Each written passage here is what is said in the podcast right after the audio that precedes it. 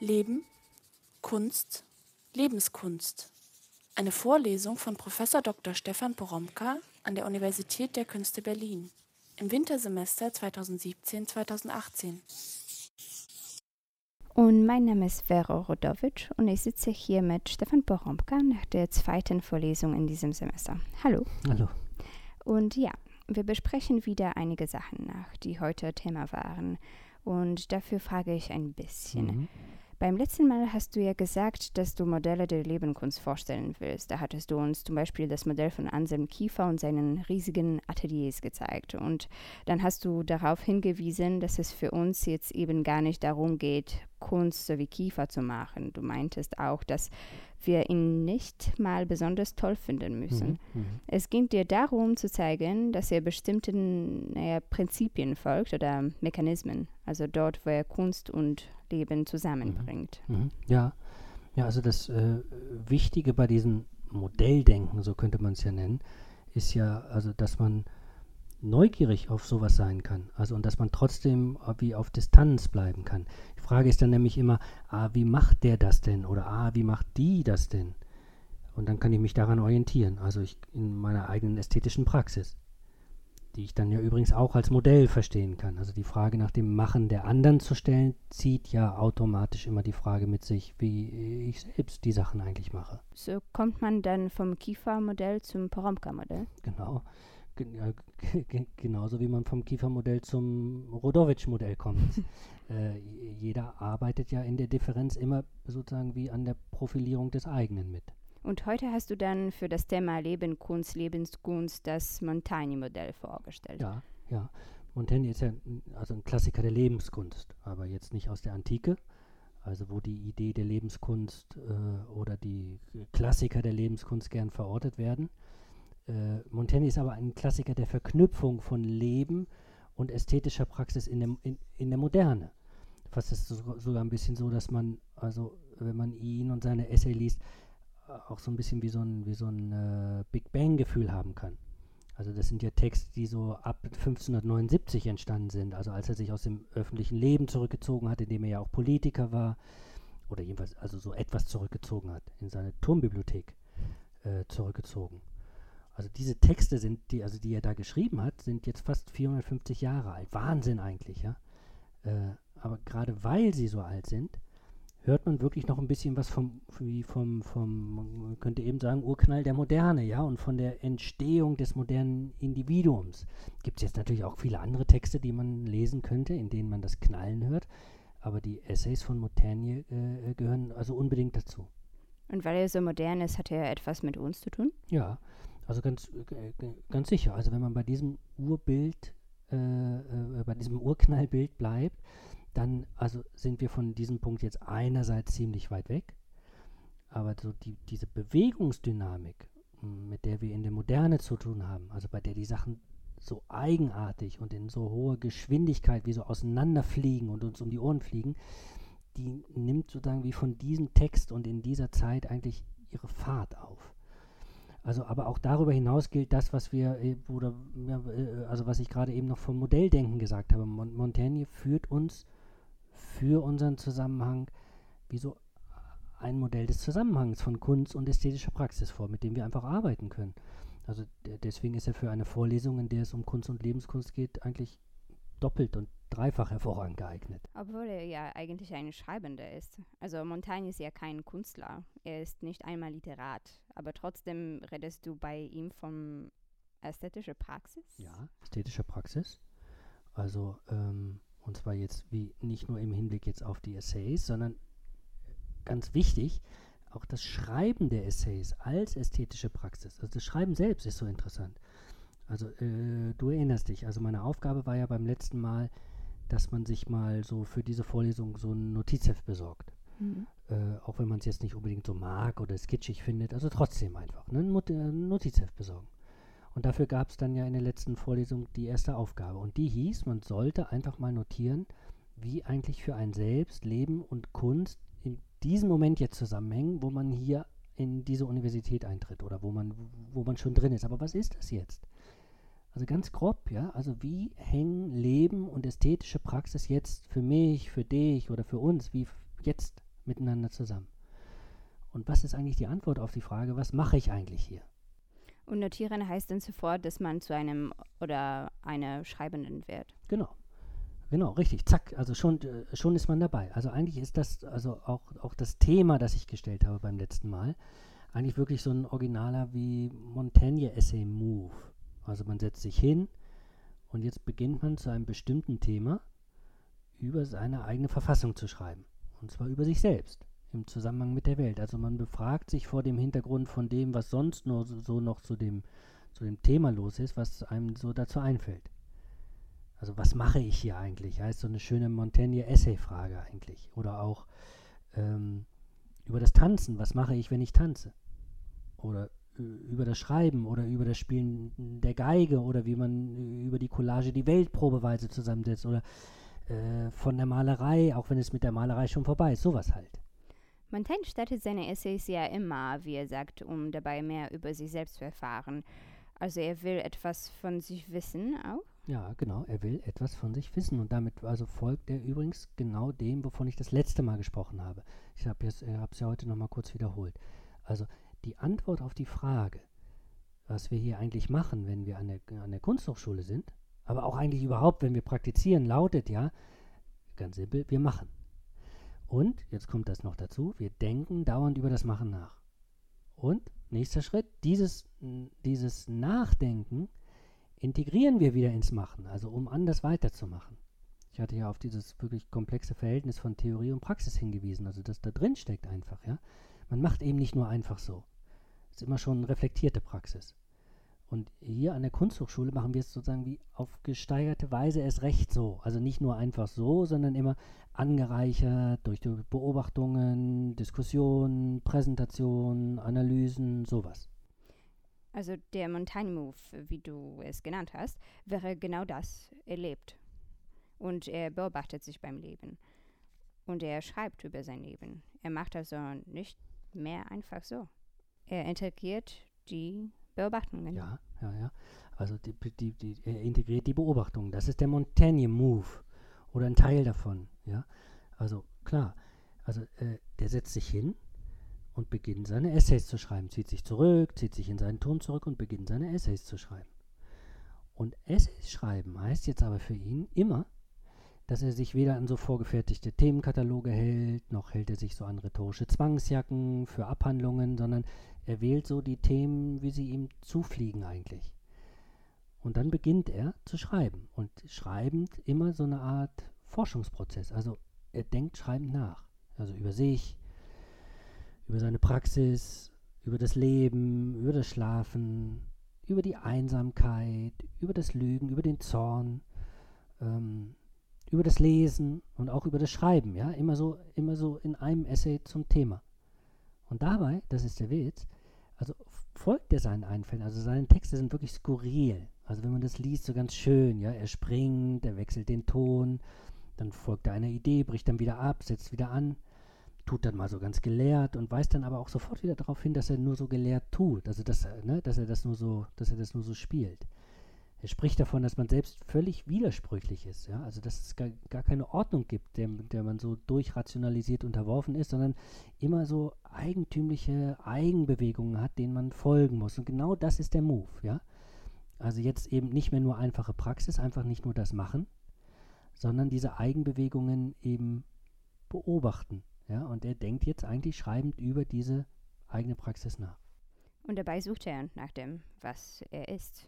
Also, mhm. also er will sich als Material benutzen, mhm. sagt er. Mhm. Er genau. will ja. wahrhaftig sein, er würde sich am liebsten nackt malen. Ja, genau. Das ist ja das, also das ist sozusagen wie, wie in seiner Einleitung an den Leser. Ne? Und sagt, ich will, ich will, das ist ein wahrhaftiges Buch.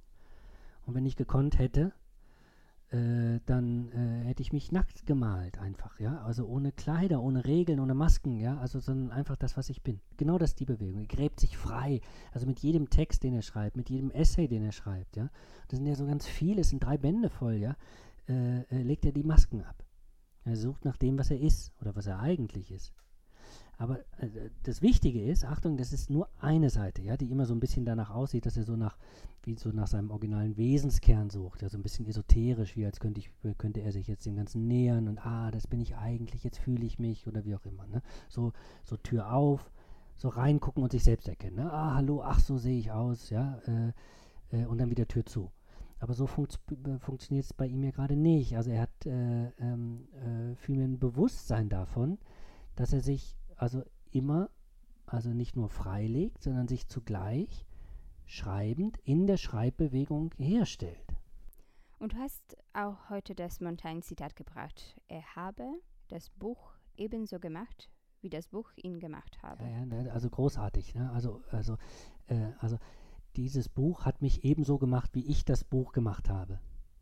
Also so wichtig, ja, oder so, also so interessant, was er das, äh, äh, was er, was er da sagt, ja. Also wenn er, wenn er also über sein Leben schreibt, legt er was frei an sich. Und dieses Freilegen ist aber zugleich ein, ein sich erschaffen. Ja, das über sich selbst schreiben wird, wird geradezu wie, wie zur Geste der Freiheit. Also er setzt sich frei dadurch, denn was freigelegt wird, das ist eigentlich die Freiheit, sich selbst unverstellt in den Blick zu nehmen, ja, und sich selbst schreibend weiterzuentwickeln. Die Freiheit, also die individuelle Freiheit, wird hier wirklich zu einer Art ästhetischen Projekt erklärt. Also mit den Essays stellt er diese Freiheit her. Genau. Und er führt, also ja, er führt dauernd schreibend diese Freiheit vor. Wir können ihm dabei zugucken. Weil er frei sch schreibt. Genau, weil er frei schreibt. Also weil er sich eben nicht an Regeln hält, ja. Und weil er, jetzt müsste man auch sagen, sich dauernd frei schreibt. Jeder einzelne Essay ist ein Versuch, sich frei zu schreiben. Also die Lebenskunst des Schreibens bestünde hier also darin, die Freiheit des Schreibenden herzustellen. Genau, also das muss man hier wirklich nochmal wie, wie, wie noch festhalten, ja. Also äh, äh ich will nochmal sagen, was mich in der Vorlesung interessiert. Also das hatte ich ja definiert oder wir haben auch beim letzten Mal darüber gesprochen. Also es geht um die Frage nach kultureller Praxis, also schon allgemein, aber am Beispiel des Zusammenhangs von ästhetischer Praxis und Lebenspraxis. Also wie hängen ästhetische Praxis und Lebenspraxis eigentlich zusammen? Und von Lebenskunst spreche ich, oder das interessiert mich, wenn beides, also ästhetische Praxis und Lebenspraxis, so kurz geschlossen sind, dass sie wie aufeinander einwirken, also dass sie rückgekoppelt sind.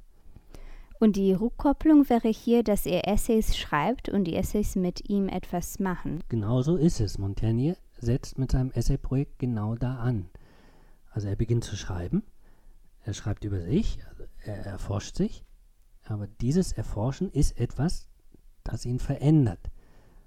Das Leben ist also keine schlichte Praxis mehr, weil er sie Schreiben beobachtet. Ja, und das beobachtende Schreiben ist jetzt aber auch eine Praxis. Also stellt er sein Leben, seine Lebenspraxis um. Also er wird ein Beobachtender, er wird ein Schreibender, er verwandelt sich. Leben und Schreiben werden jetzt bei ihm über Jahre, ja, ist ja ein, Jahr, ein ganz langes Projekt, über Jahre rückgekoppelt und zwar so, dass er sich darüber selbst herstellt. Also über diese Praxis lebt er nicht nur anders, ja, er verändert sich auch durch diese Beobachtungspraxis. Sein Leben verändert sich. Und über sich selbst, mit solchen, mit solchen Essays, also sozusagen über seine eigene Veränderung auf dem, auf dem Laufenden zu bleiben und sich zu verändern, das ist ein Akt der Lebenskunst.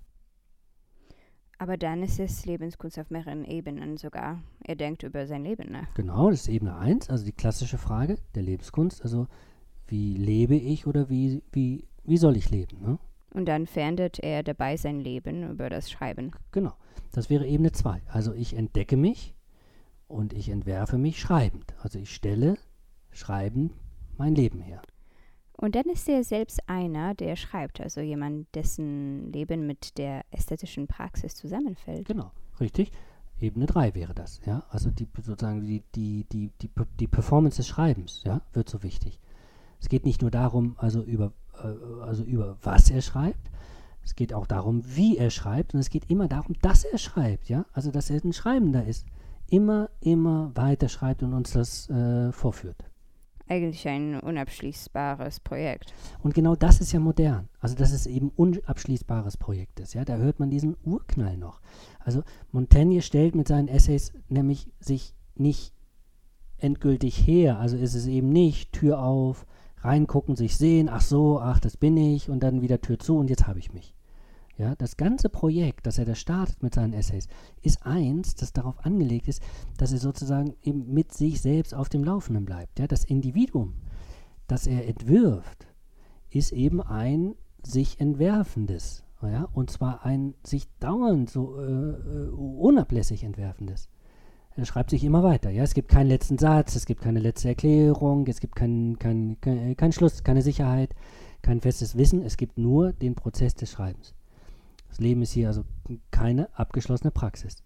Das ist etwas, das sich selbst als ein ästhetisches Projekt entwirft, ne? in, dem, in dem also wie, wie in die bestehende Praxis Praktiken des Schreibens, des Beobachtens, des Reflektierens und des Weiterschreibens, des Ausprobierens, Experimentierens wie eingeführt werden, ja, und dauernd um diese Praxis komplexer und dynamischer werden zu lassen. Da hängt er dann mit uns zusammen als moderne mhm. Individuen, ja. die sich auch selbst entwerfen müssen, ja.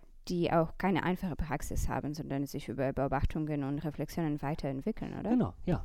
Ja, und das führt uns dann nämlich wieder zur ästhetischen Praxis zurück, mit der wir hier zu tun haben. Also nochmal, wir machen das ja hier alles im, äh, eigentlich im gesteigerten Maß. Und wir sind dabei sowieso immer Schreibende. Ja? Studieren heißt ja auch immer Sch äh, Schreibender oder Schreibende zu sein. Und an einer äh, Kunsthochschule studieren heißt ja auch immer, sich ganz aktiv Beobachtungs- und Reflexionsschleifen zu bauen. Und die dann mit der eigenen ästhetischen Praxis äh, zurückzukoppeln. Also schreiben wir auch in diesem Sinn Essays. Ja, und sind eigentlich im, auch im montaignischen Sinn sowieso also essayistische Existenzen, ja. Ich möchte ja gerne beim nächsten Mal darüber sprechen, was das eigentlich heißt, also unsere Praxis hier als, als äh, wirklich auch als Teil einer jetzt im größeren Maßstab wirklich essayistischen Lebensweise zu, zu äh, verstehen. Du hast gesagt, dass du einen Text mitschickst. Ja, also es gibt unter dieser Soundcloud-Datei gibt es ja wieder so ganz, äh, äh also ganz viele Links ne, zu, äh, zu, den Materialien, also die ich auch heute in der Vorlesung in der Hand hatte. Ne?